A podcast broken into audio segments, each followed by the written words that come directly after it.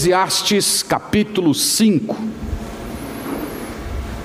o texto que nós vamos meditar essa noite. Eclesiastes capítulo 5. Para você que está vindo pela primeira vez, nós estamos no domingo à noite considerando esse livro. Essa é a décima terceira mensagem. Estamos indo parte por parte, parágrafo por parágrafo. Quem escreveu Eclesiastes foi Salomão. A maioria dos estudiosos do Antigo Testamento e as próprias evidências do livro mostram que esse livro ele foi composto já no fim da vida de Salomão, depois de todo aquele processo que ele passou, que os irmãos conhecem bem, que está registrado no livro dos reis, em que ele se afastou de Deus, em que ele se mergulhou em idolatria, então, esse livro lança luz sobre os últimos dias dele, demonstrando que ele se reconciliou com Deus e que ele trouxe para os seus leitores e para todos nós uma profunda reflexão a respeito da vida. Salomão fala da vida debaixo do sol. Lembra que esse tema é fundamental para você ler o livro. Se você não lê o livro a partir da ótica da expressão debaixo do sol e vaidade, provavelmente você vai ter uma impressão equivocada desse livro. Você vai achar que esse livro é um livro meio amargo, que ele é um livro meio azedo. Mas ele está descrevendo a vida debaixo do sol. Ele está descrevendo a vida sem Deus. Ele está descrevendo aquela existência em que você está tomando as decisões da sua vida e buscando a alegria da sua existência nas coisas desse mundo em vez do Senhor. É por isso que em tantos momentos esse livro parece tão amargo. Hoje Salomão vai falar conosco a respeito de um tema que interessa a todos nós. Salomão vai nos ensinar algo a respeito do dinheiro. É um tema importante, não sei se você sabia, mas é um dos assuntos que mais foi mencionado pelo Senhor Jesus Cristo. O Senhor Jesus falou muito a respeito do dinheiro. Então nós vamos olhar esse, esse texto hoje. A nossa leitura será em Eclesiastes capítulo 5, a partir do verso 8, e nós vamos até o fim do capítulo. O tema da nossa meditação é esse: idolatria ao dinheiro, um mal que adoece. E nós vamos observar isso nessa passagem. Então leiamos a Sagrada Escritura, Eclesiastes capítulo 5, verso 8. Se vires em alguma província opressão de pobres e o roubo em lugar do direito e da justiça, não te maravilhes de semelhante caso, porque o que está alto tem acima de si outro mais alto que o explora. E sobre estes há ainda outros mais elevados que também exploram. O proveito da terra é para todos até o rei se serve do campo. Quem ama o dinheiro, jamais dele se farta. E quem ama a abundância, nunca se farta da renda. Também isto é vaidade. Onde os bens se multiplicam, também se multiplicam os que dele comem. Que mais proveito, pois, têm os seus donos do que os verem com os seus olhos? Doce é o sono do trabalhador, quer coma pouco, quer muito, mas a fartura do rico não o deixa dormir. Grave mal vi debaixo do sol, as riquezas que seus donos guardam para o próprio dano. E se tais riquezas se perdem por qualquer má aventura, ao filho que gerou, nada lhe fica na mão. Como saiu do ventre de sua mãe, assim nu voltará, indo-se como veio, e do seu trabalho nada poderá levar consigo. Também isto é grave mal. Precisamente como veio, assim ele vai. Que, e que proveito lhe vem de haver trabalhado para o vento? Nas trevas, comeu em todos os seus dias, com muito enfado, com enfermidades e indignação. Eis o que eu vi. Boa e bela coisa é comer e beber e gozar cada um do bem de todo o seu trabalho com que se afadigou debaixo do sol, durante os poucos dias da vida que Deus lhe deu, porque esta é a sua porção. Quanto ao homem a quem Deus conferiu riquezas e, bem, e, e bens, e lhe deu o poder para deles comer, e receber a sua porção e gozar do seu trabalho, isto é dom de Deus, porque não se lembrará muito dos seus dias, muito dos dias da sua vida, porquanto Deus lhe enche o coração de alegria. Amém. Que o Senhor seja louvado por Sua palavra. Meus irmãos, como eu disse para vocês, esse trecho que acabamos de ler, Salomão se ocupa a respeito do dinheiro. E nós vamos, de uma forma bem prática, passar aqui por algumas lições que ele traz para todos nós a respeito do nosso trato com o dinheiro. E nós vamos também olhar o Novo Testamento e, e trazer algumas lições complementares do, do ensino da, da, nova, da nova aliança. A primeira coisa que Salomão mostra aqui, meus irmãos, para a gente, a primeira verdade, é que a luta pelo dinheiro produz injustiça. Se você perceber, ele disse isso no verso 8. No verso 8, ele fala de um grande mal que ele observou debaixo do sol. Ele diz que se você observar em alguma província opressão de pobres, roubo em lugar de direito e de justiça, não fique maravilhado desse caso. Então Salomão está dizendo que essa relação com o dinheiro, ela conturba a sociedade. Ela cria uma estrutura de opressão. Ela cria uma estrutura em que aquelas pessoas que estão no andar de cima estão pisando nas pessoas do andar de baixo. Ninguém nessa estrutura quer levar prejuízo. Cada um quer poder tirar o seu próprio proveito, cada um quer explorar um pouco, e normalmente quem paga a conta são aquelas pessoas que estão na base da pirâmide. É interessante que o Salomão traz um, uma espécie de um consolo, é aquele consolo que a gente coloca entre aspas, parece com aquele consolo dos amigos de Jó. Salomão diz: se você olhar para o mundo, se você vê opressão, se você vê roubo, palavra de consolo de Salomão, não fique maravilhado. É assim mesmo. É desse jeito. Meus irmãos, não entendam aqui que o Salomão está sendo cínico. Ele apenas está descrevendo a vida debaixo do sol. Ele está dizendo para os seus leitores e para todos nós que a vida debaixo do sol é uma vida de injustiça. Que nós não podemos viver espantados, que nós não, vivemos, não podemos viver maravilhados. O natural é esse: nós vivemos em um mundo caído. Isso é uma recordação importante para a gente. Às vezes eu tenho a impressão que nós temos uma espécie de uma visão ingênua, quase que cega, das pessoas que estão no andar de cima, das pessoas que estão nas estruturas de poder e das próprias estruturas de poder em si. Às vezes vai chegando a, a, época das eleições, por exemplo, nós acreditamos na seguinte ideia: que se nós colocarmos uma pessoa honesta lá, vai estar tudo resolvido. Se você falasse isso para Salomão, ele provavelmente iria discordar de você.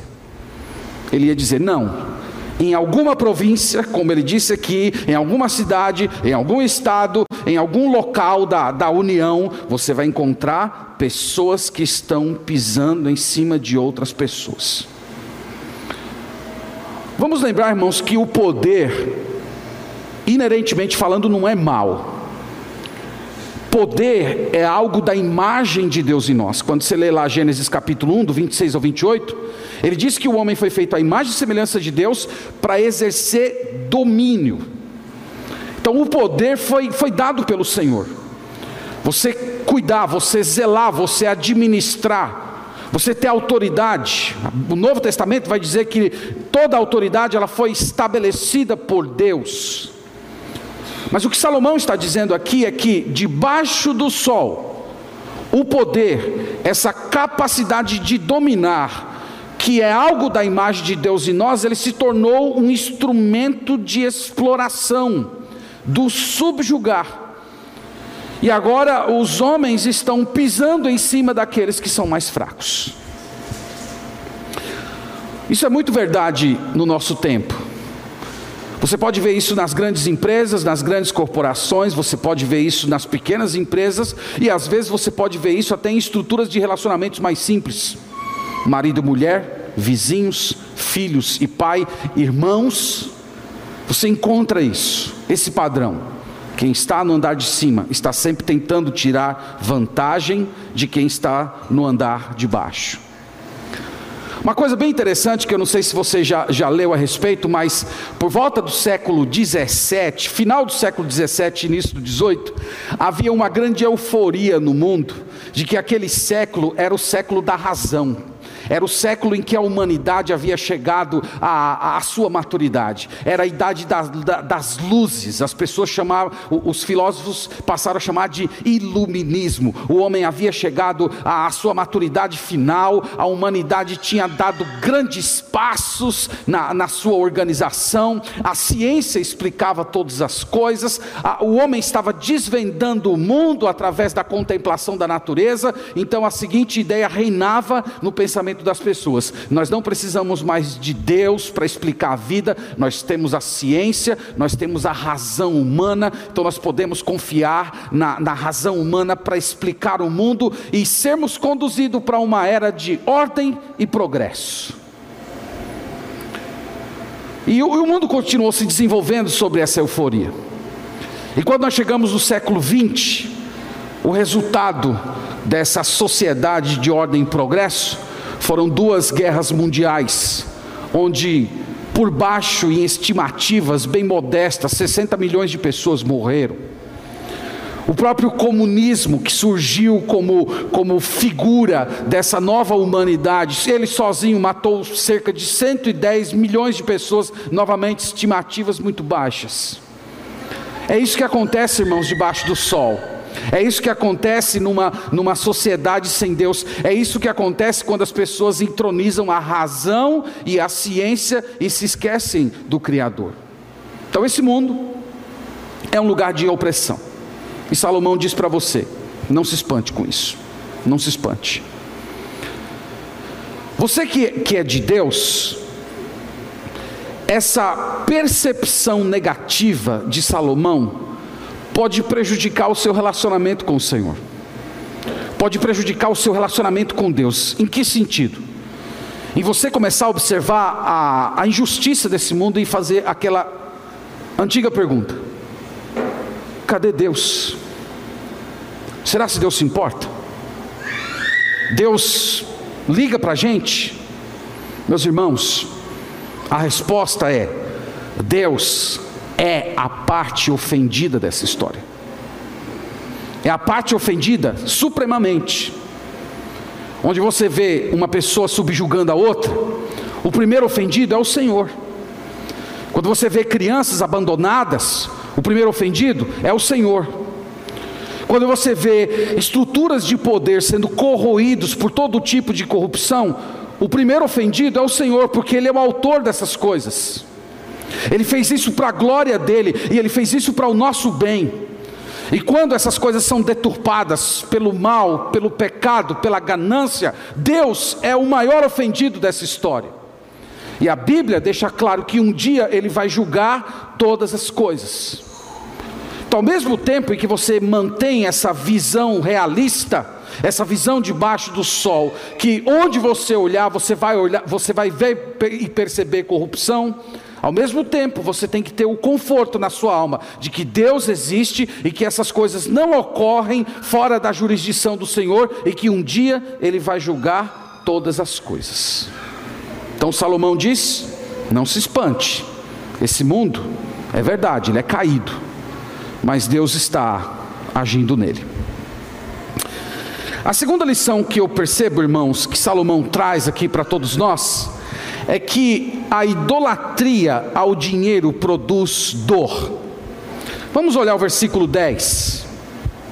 Olha o que ele diz no verso 10, versículo muito interessante. Quem ama o dinheiro, jamais dele se farta. E quem ama a abundância, nunca se farta da renda. Também isto é vaidade. Irmãos, quem disse isso foi o homem mais rico do mundo. Quem disse isso foi o homem que teve mais posses na história da humanidade. Quem disse isso foi o homem que mandava vir toneladas e toneladas de ouro da África todos os anos para ele. Quem disse isso foi um homem que, que era tão rico e que seu reinado era, era de tanta prosperidade que a Bíblia diz que as pessoas jogavam prata no lixo, porque consideravam coisas de pouco valor. E ele está dizendo aqui que o amor ao dinheiro é como uma fome em que você come, come, come, come, come e nunca se farta. Você já conseguiu imaginar, consegue imaginar um, um tipo de apetite desse? Você come tudo que tem na mesa, não saciou, pega o que tem no armário, vai, come tudo, depois vai para o vizinho, come o que tem no vizinho, vai no restaurante e, e, e, você não consegue parar, você não consegue parar, e vira dia e vira noite, você não faz mais nada na vida exceto comer. É uma maldição isso. Eu acho que uma das grandes bênçãos, irmãos, que Deus deu para a gente é a saciedade. Aquela sensação que depois que você comeu muito, que alguém coloca um prato de comida diante de você, você vai, não, não, não quero nem ver mais. Isso é uma benção. Mas Salomão está dizendo que pessoas que amam o dinheiro, elas possuem uma fome insaciável. Talvez você saiba disso.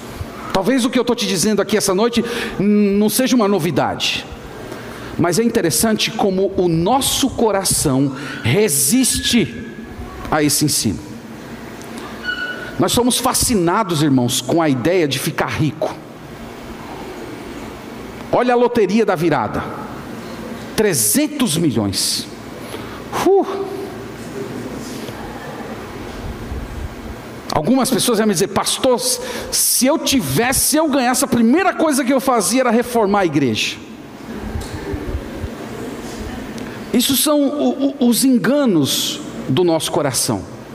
Veja como as pessoas reagem diante da possibilidade de você ter um lucro muito alto com, com pouco esforço.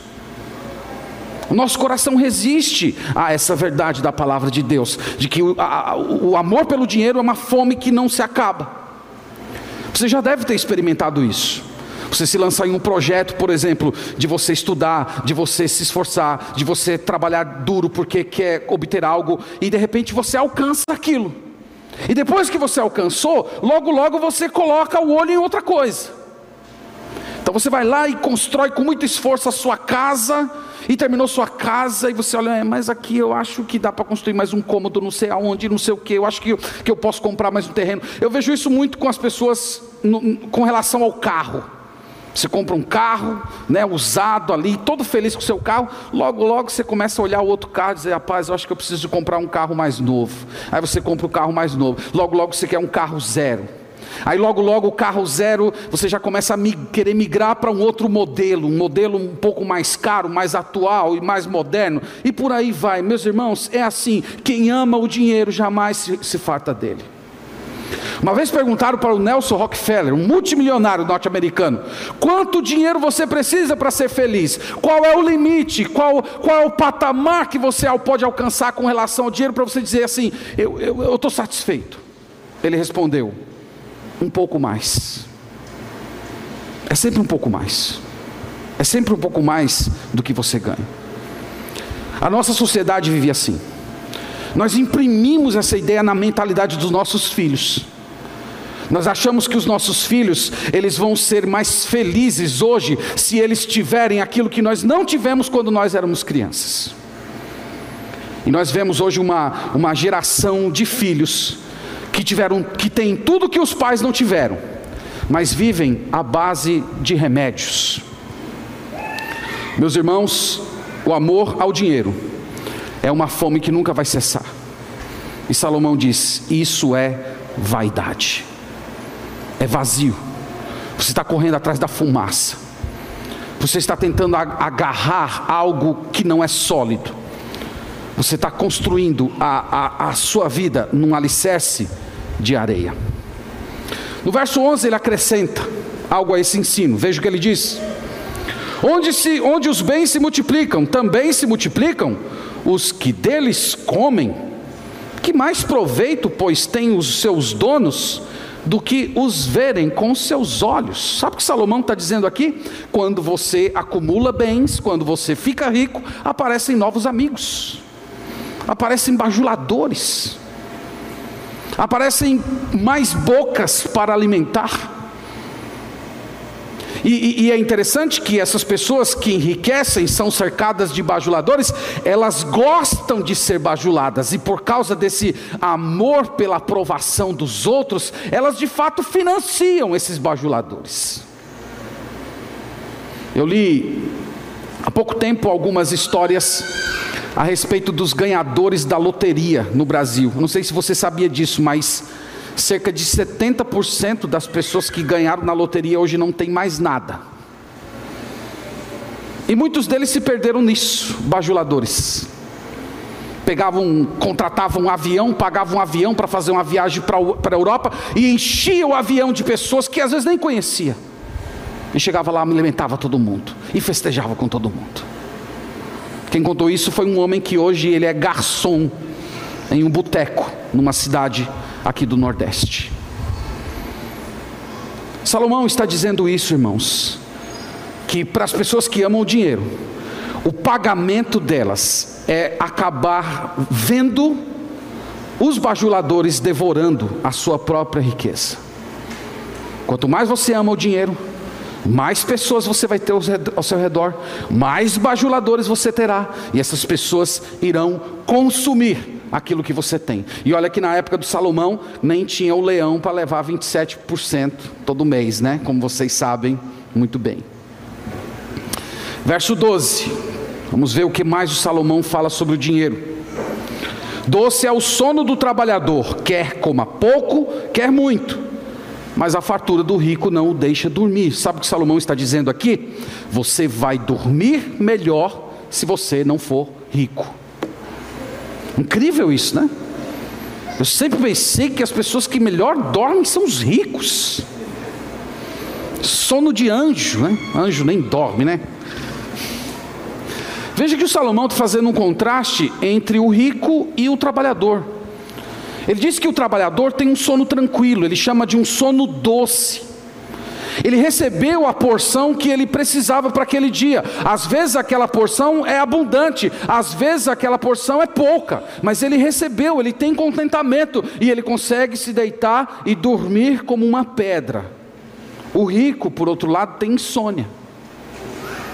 Ele está preocupado com seus ganhos, ele está preocupado com as perdas. Tem gente que passa a noite acordada, preocupada com o dinheiro que aplicou, não sei aonde, se está rendendo, se não está rendendo. Salomão está dizendo que esse descontentamento com a porção que Deus te deu rouba o seu sono, te produz insônia. Que situação terrível. No verso 13 e 14, foi de onde eu tirei o tema da, da mensagem que é justamente a idolatria ao dinheiro como algo que lhe adoece. Veja que ele diz isso. Grave mal vi debaixo do céu. As riquezas que seus donos guardam para o seu próprio dano. A palavra dano aqui é literalmente doença. É um dinheiro que você guarda, mas é um dinheiro que não te faz bem. É um dinheiro que rouba a sua saúde. No verso 14 ele explica: e se tais riquezas se perdem por qualquer má ventura, ao filho que gerou, nada lhe fica na mão. Sabe o que Salomão está dizendo aqui? É que é, essa riqueza, ela produz um dano, ela rouba a saúde daquele, daquele homem. Por quê? Porque ele vive com medo de perder o seu dinheiro, ele vive com medo de entrar em um mau negócio.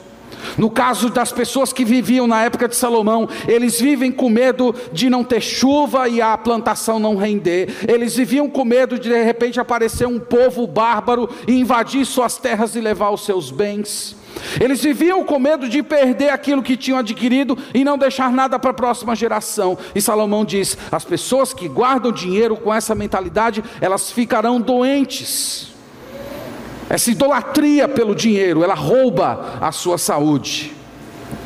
Versículo 15.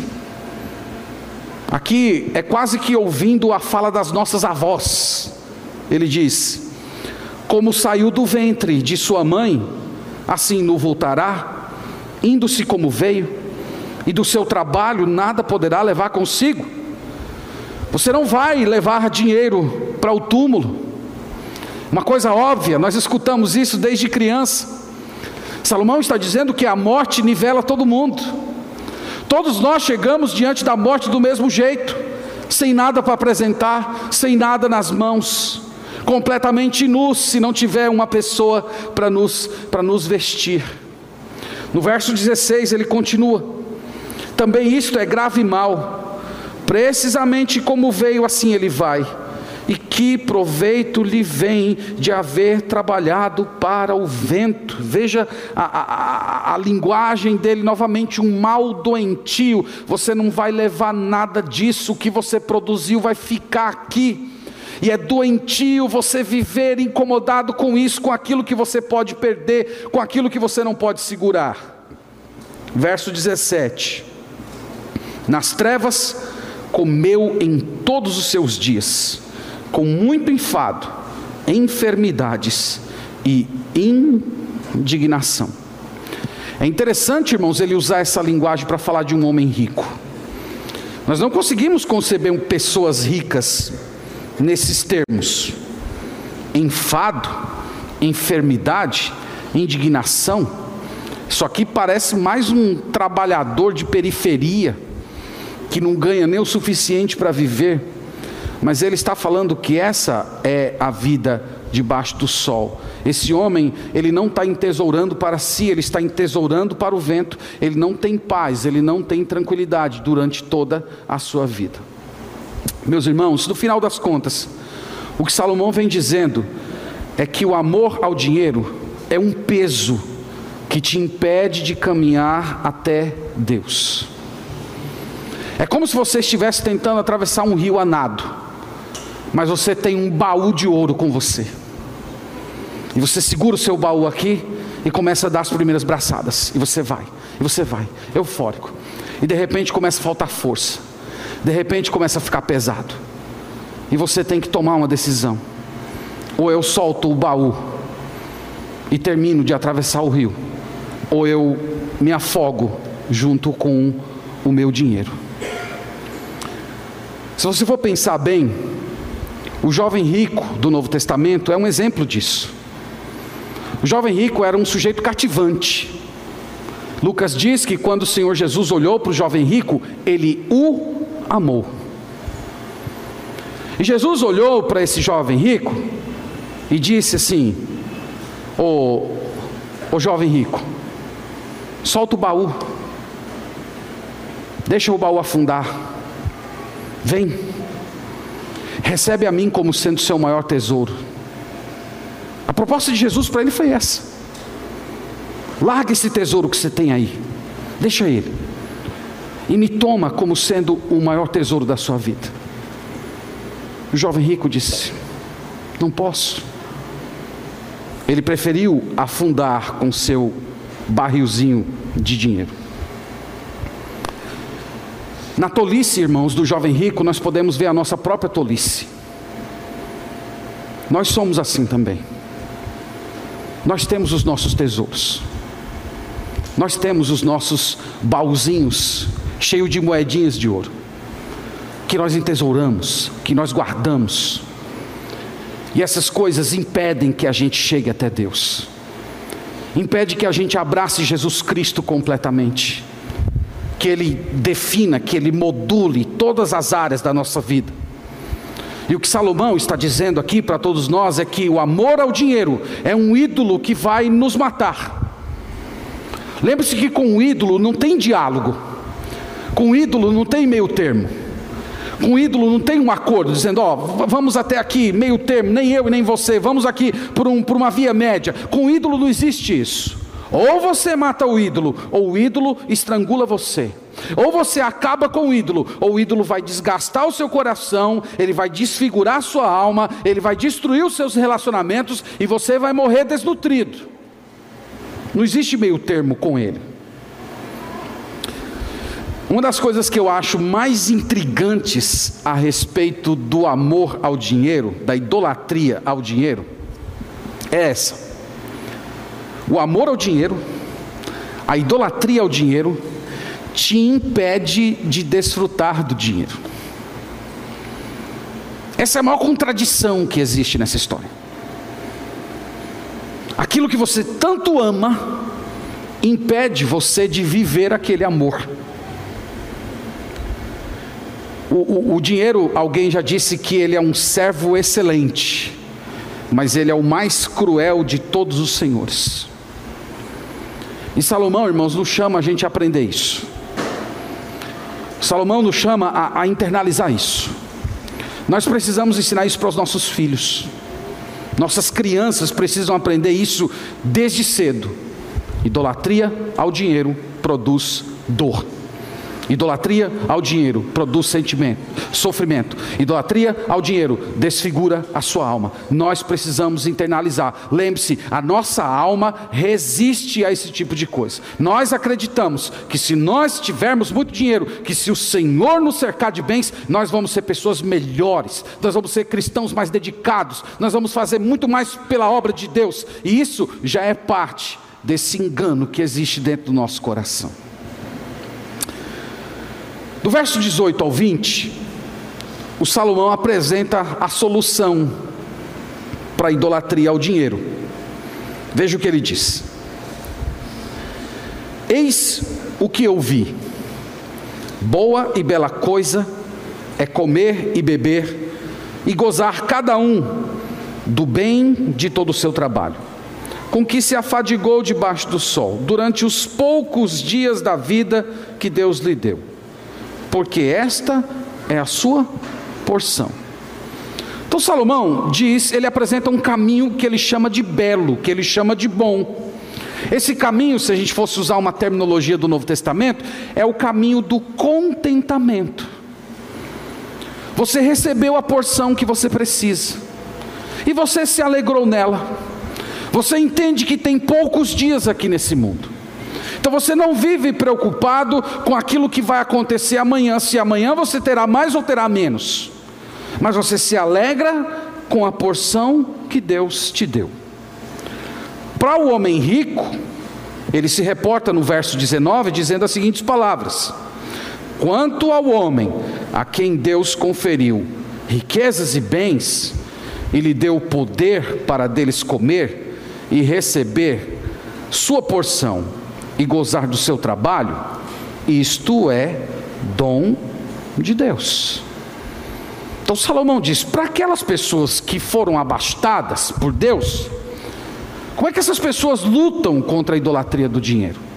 Vendo o dinheiro como um dom, vendo o dinheiro como um presente, vendo o dinheiro como graça vendo o dinheiro como sendo algo que Deus lhe deu generosamente, que não tem a ver com a sua força, não tem a ver com a sua inteligência, não tem a ver com a sua capacidade, você recebe como sendo uma graça, um presente. E lembre-se que graça produz gratidão, produz louvor, produz espírito de adoração. Salomão está dizendo: é assim que nós matamos o ídolo do dinheiro.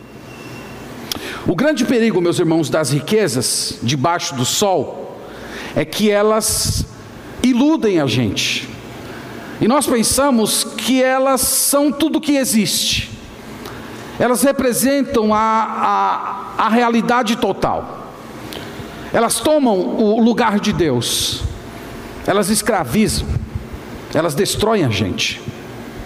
No Novo Testamento, o apóstolo Paulo fala alguns conselhos a respeito do dinheiro. Eu queria muito olhar com vocês, 1 Timóteo capítulo 6. Vamos lá a essa passagem, um texto muito instrutivo.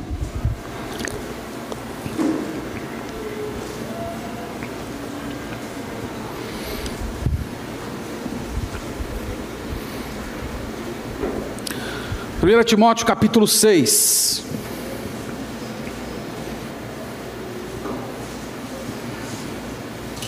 Verso 9. Vamos começar com o verso 9.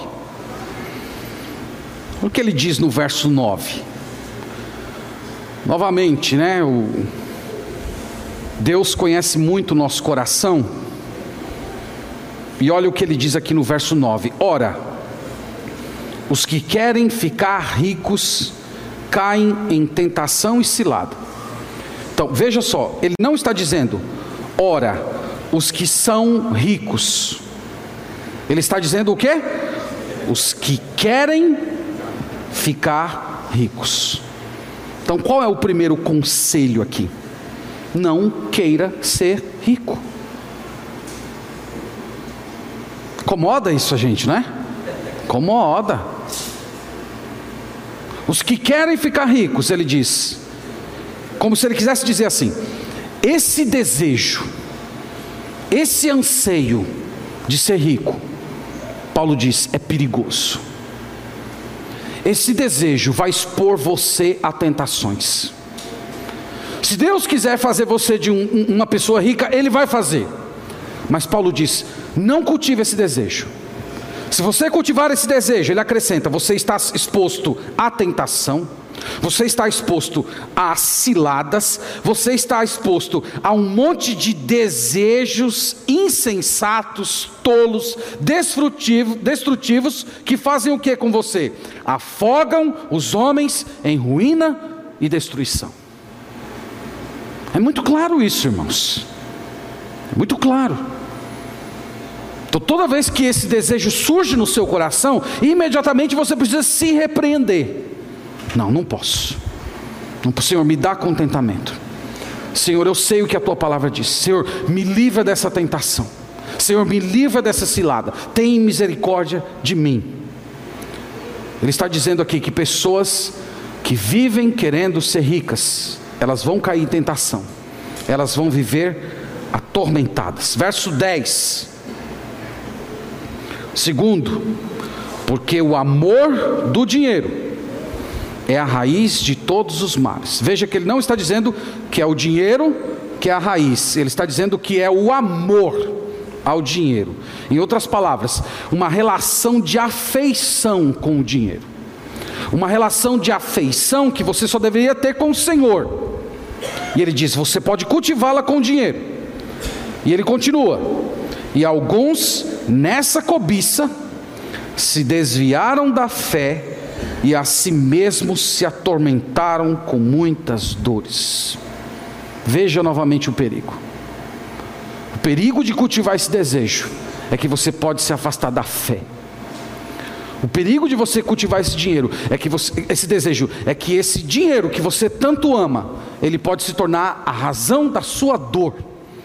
Ele pode tornar a sua vida, como nós acabamos de ler lá em Eclesiastes, uma vida de tristeza, uma, uma vida de indignação e uma vida de muito sofrimento. Irmãos, volto a dizer: o nosso coração resiste a isso.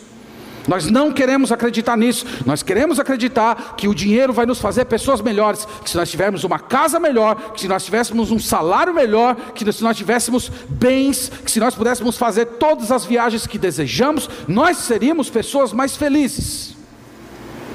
E nós precisamos crer na palavra de Deus. Verso 17. Veja mais o que ele diz exorta os ricos do presente século que não sejam orgulhosos, nem depositem a sua esperança na instabilidade da riqueza, mas em Deus, que tudo nos proporciona ricamente para o nosso aprazimento. Em outras palavras, ele está falando: confie em Deus, espere em Deus, não espere no dinheiro, não deposite a sua esperança na sua conta bancária, no seu investimento, naquilo que você construiu, porque essas coisas são instáveis. Hoje você pode ter, amanhã você pode não ter. Então ele está dizendo: não seja orgulhoso, não deposite a sua confiança nisso. E no verso 18, tem um conselho muito apropriado no qual ele diz: que pratiquem o bem, sejam ricos de boas obras, veja agora, generosos em dar e prontos a repartir. Sabe uma outra forma de você se libertar da idolatria do dinheiro? É doar dinheiro. É doar dinheiro. É entregar dinheiro para outras pessoas, ajudando outras pessoas. A própria entrega que nós fazemos para a manutenção da casa de Deus é uma das maneiras da gente se libertar. Doar é uma estratégia de você não ser governado por Ele. Irmãos, sabe aquela dorzinha que você sente quando você vai entregar um dinheiro para alguém ou para alguma causa? Sabe aquela dorzinha que você sente assim, você olha para aquele dinheiro e isso aqui dava para eu fazer tal coisa, tal coisa, dava para eu gastar com isso, dava para eu pagar aquilo outro. Sabe aquela dor? Só sou eu que sinto essa dorzinha, não? Acho que eu sou o mais pecador aqui da igreja. Mas sabe aquela dorzinha que você sente? Você precisa sentir ela. Ela é uma dor santificadora. Ela é uma dor redentora. Ela é uma dor que faz bem para a sua alma. É a dor que você está justamente empregando para sufocar o dinheiro e dizendo: Você não me controla. Você não reina sobre a minha vida. Você não manda na minha existência. É uma bênção de Deus poder doar. Doar é o meio de você não ser controlado pelo dinheiro. Essa, irmãos, vou chamar de teologia do dinheiro, traz muitos benefícios para a gente. O primeiro, além dos que nós já temos falado, primeiro é que essa fome que não se acaba, essa, essa sensação de insaciável, ela, ela vai ser substituída por contentamento. Seja com pouco, seja com muito, você vai ser grato a Deus. Você vai ser saciado com a porção que o Senhor te entregou.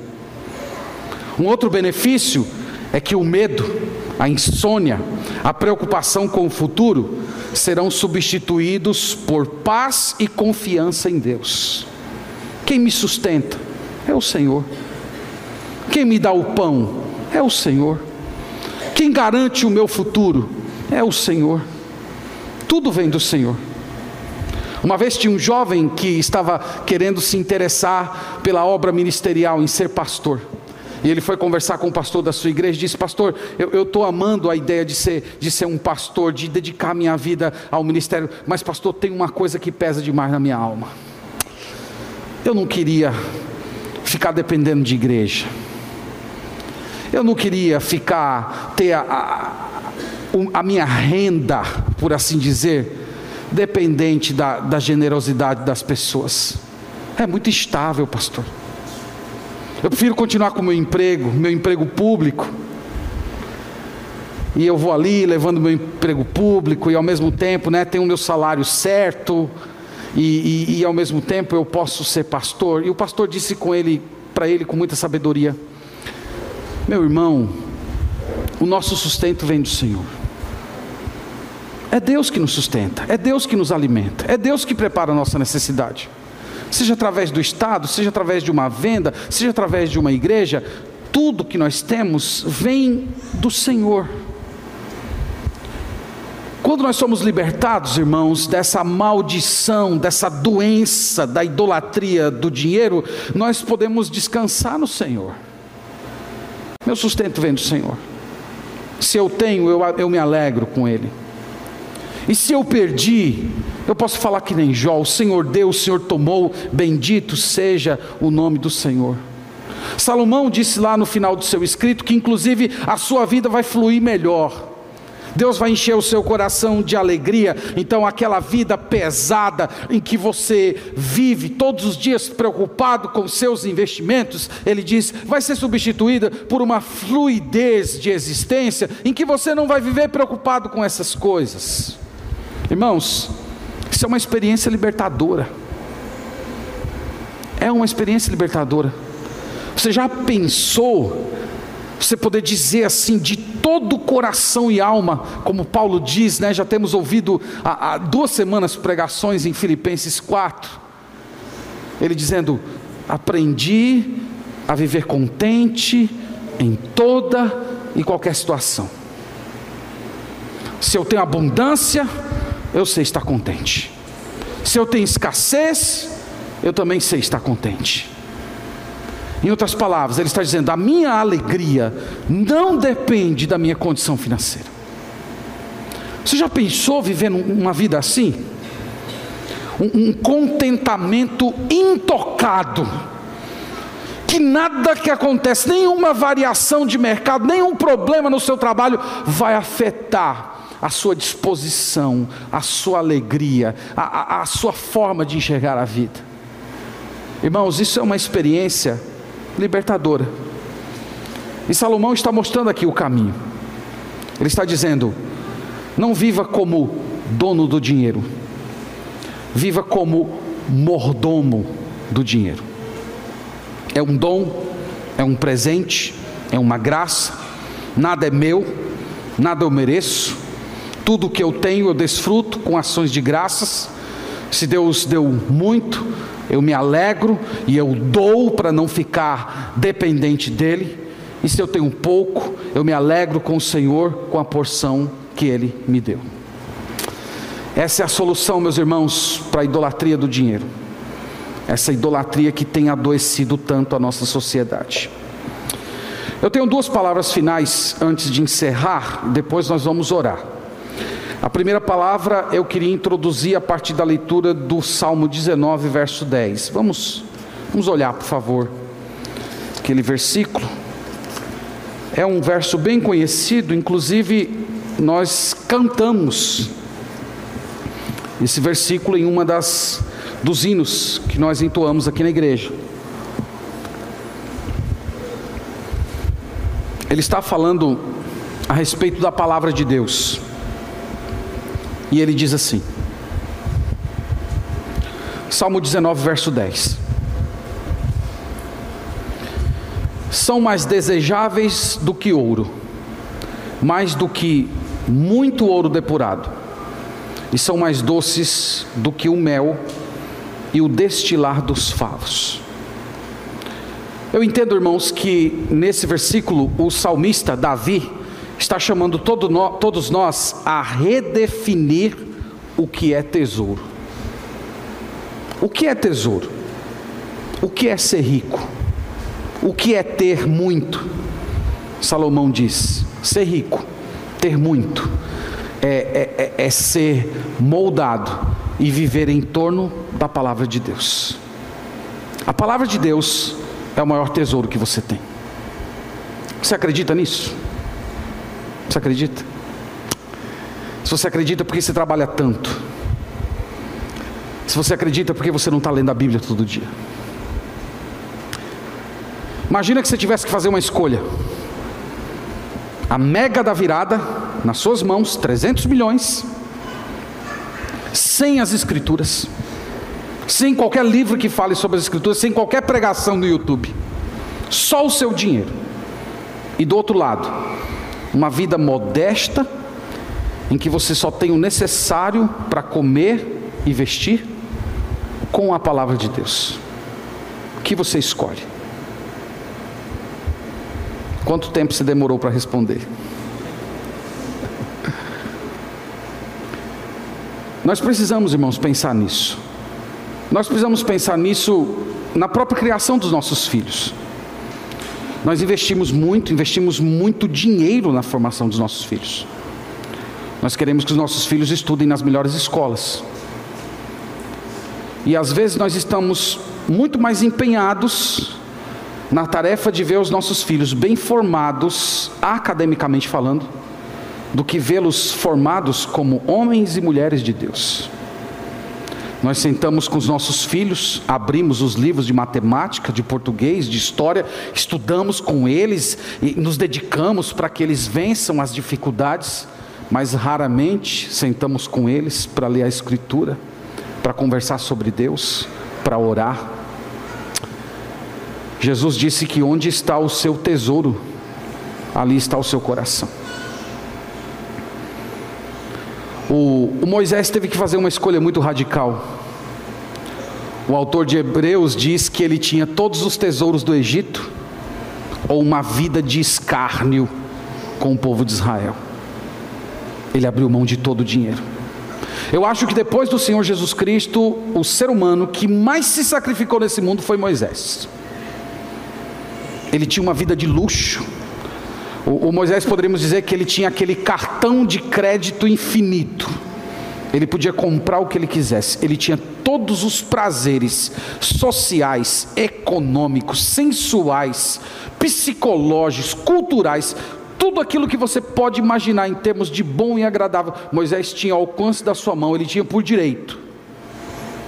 O texto diz que ele considerou isso como pecado, ele considerou isso como mal, e ele escolheu uma vida de escárnio. Ele não foi governado pelo dinheiro. Às vezes, irmãos, nós trocamos a palavra de Deus por qualquer coisa. Apareceu a mínima oportunidade de você ganhar um pouquinho mais. Uma das primeiras coisas que você faz é sacrificar a vida cristã. Não ler a Bíblia, não orar, abandonar os cultos. Quando você faz isso, simplesmente você não entendeu ainda o que é valioso. Você ainda não entendeu com a sua alma o que é tesouro. Nós, irmãos, precisamos da palavra de Deus, nós precisamos ouvir o Evangelho regularmente. É através da palavra de Deus que os nossos ídolos são expostos, como hoje está acontecendo aqui com todos nós. Coração devastado, e nós precisamos disso. Então você precisa redefinir riqueza. Você precisa usar a riqueza desse mundo para acumular riqueza no céu. A minha segunda palavra é a palavra final. Na verdade, eu quero lhes apresentar uma pintura, um quadro. Tá aí já? Olha aí. Esse quadro, ele é de 1514, está no Museu do Louvre. Viu, Diógenes? E é de um homem chamado Quentin Matsis. O título dessa obra é O Banqueiro e Sua Mulher. Ele, ele pintou essa obra no contexto da prosperidade de uma cidade chamada Antuérpia. Essa cidade ela estava em franco crescimento e desenvolvimento econômico.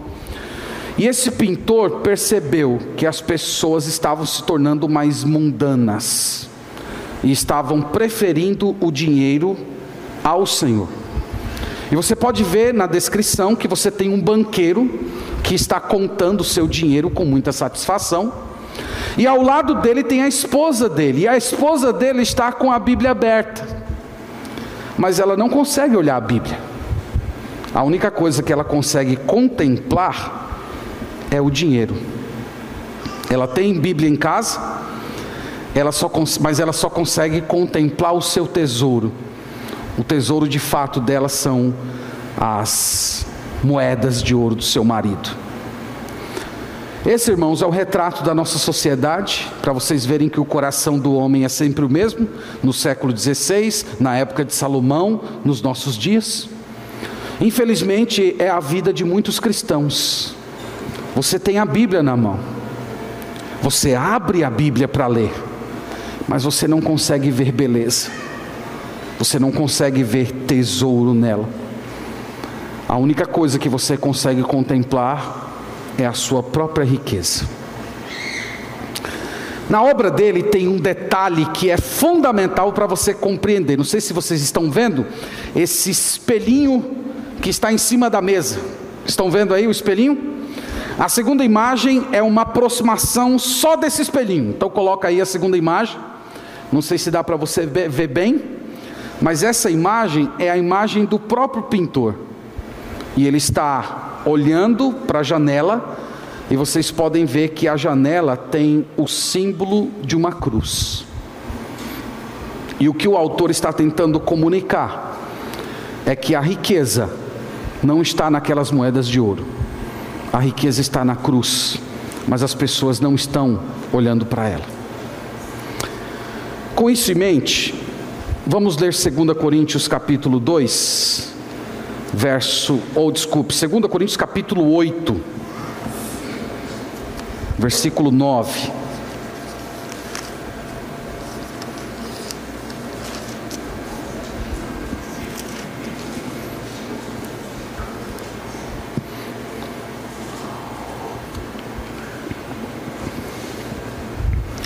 Segunda Coríntios capítulo 8, verso 9. Verso belíssimo.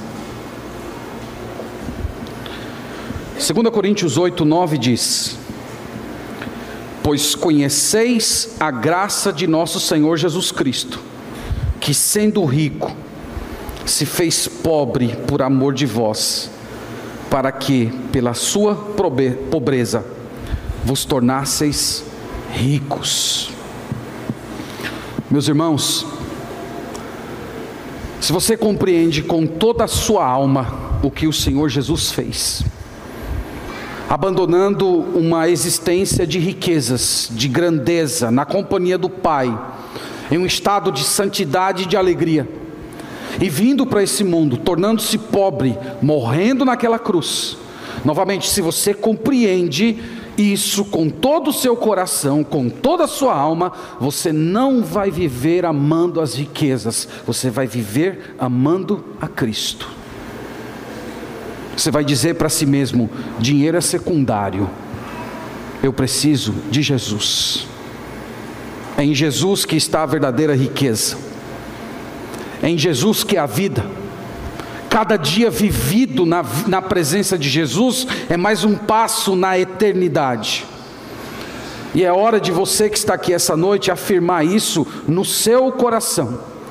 Você precisa se libertar da idolatria ao dinheiro. Você precisa colocar o dinheiro no seu devido lugar. O dinheiro é servo, o dinheiro não é senhor. Nós estamos numa peregrinação, nós estamos numa caminhada espiritual e nós não podemos transitar essa caminhada pesados, empanturrados, insaciáveis por dinheiro, cheio de apetrechos.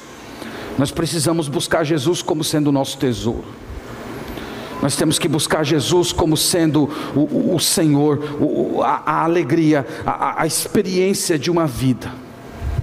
Isso é ser rico. Isso é ser rico. Jesus morreu para fazer você rico. Mas não foi a riqueza das moedas de ouro. Fazer você rico nele, vivendo nele experimentando Ele, crescendo nele, amando Ele. Isso é riqueza, isso é vida, isso é eternidade. Então, venha até Jesus essa noite e diga: Senhor, eu quero largar esse baú e quero receber o Senhor como sendo o tesouro da minha vida. Que Deus nos abençoe, irmãos. Que Ele quebrante o nosso coração para que a gente pare de resistir a esse tipo de verdade. Amém. Vamos fazer uma oração em gratidão e também pedindo isso ao Senhor.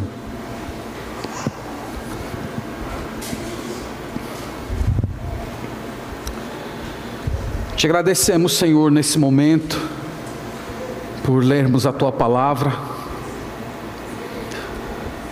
Nosso coração é completamente desnudado diante da tua lei. E nós reconhecemos, ó Deus, que nós temos relações de afeto com o dinheiro, que nós o idolatramos, que nós ocultamos no nosso coração esse desejo pernicioso de ser rico. Nós confessamos isso ao Senhor, nós pedimos o teu perdão, e nós clamamos, ó Deus, para que o Senhor venha com teu Santo Espírito e mate esse ídolo no nosso coração. Que o Senhor arranque de nós de uma vez por todas esse, esses desejos, que nós nos libertemos desse ídolo maldito, que nós confiemos em Ti que nós descansemos em Ti, que nós tenhamos o Senhor como supremo valor, que nós tenhamos disposição de doar, de ser generoso com aquele que necessita. Sobretudo, Deus, nós oramos para que Jesus Cristo cresça diante dos nossos olhos e que nós o recebamos como sendo o tesouro da nossa vida, o supremo valor a bênção por excelência. Opera isso em nós, Senhor. Vai ao profundo do nosso coração e mostra todo o caminho mau, perverso, de intenções pecaminosas que há dentro da nossa alma. E nos dá arrependimento, para que nós recebamos a Cristo como sendo o tesouro absoluto da nossa vida. Ajude-nos a viver isso, Deus. Ajude-nos a ensinar isso aos nossos filhos, a desde cedo ensiná-los a tratar o dinheiro como servo e receber Jesus como tesouro da vida. Nós oramos, agradecemos por tudo isso, no nome de Jesus. Amém.